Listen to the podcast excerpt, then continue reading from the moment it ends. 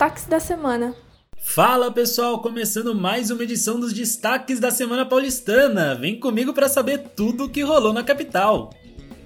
A Zona Leste ganhou mais uma unidade de pronto atendimento. A UPA Cidade Tiradentes terá capacidade para realizar 20 mil atendimentos por mês, com serviços como clínica médica, cirurgia geral, pediatria, ortopedia e coletas laboratoriais.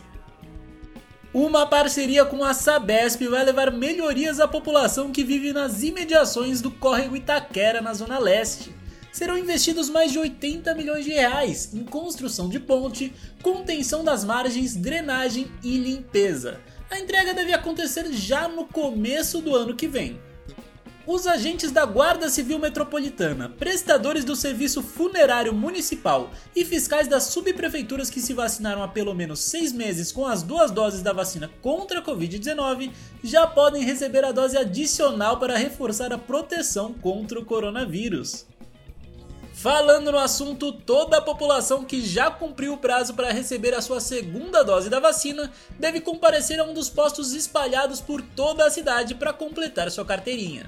Apesar de mais de 19 milhões de doses já terem sido aplicadas na capital, cerca de 500 mil pessoas ainda estão com esse compromisso pendente. E agora o intervalo entre doses da Coronavac foi reduzido para 15 dias e da Pfizer para 21 dias. Então bora vacinar! Já começou a 45ª Mostra Internacional de Cinema e as salas do circuito SP Cine fazem parte da programação.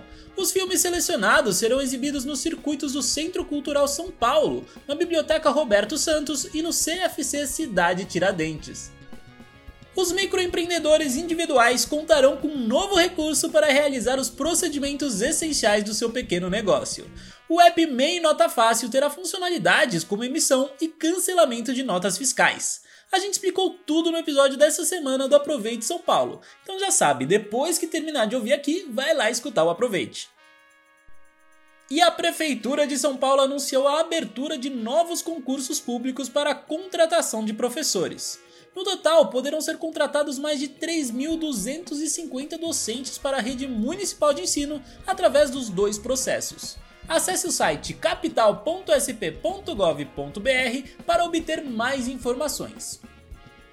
E por essa semana é isso, pessoal. Não se esqueça de adicionar o Destaques da Semana nos seus podcasts favoritos e eu vejo vocês na próxima!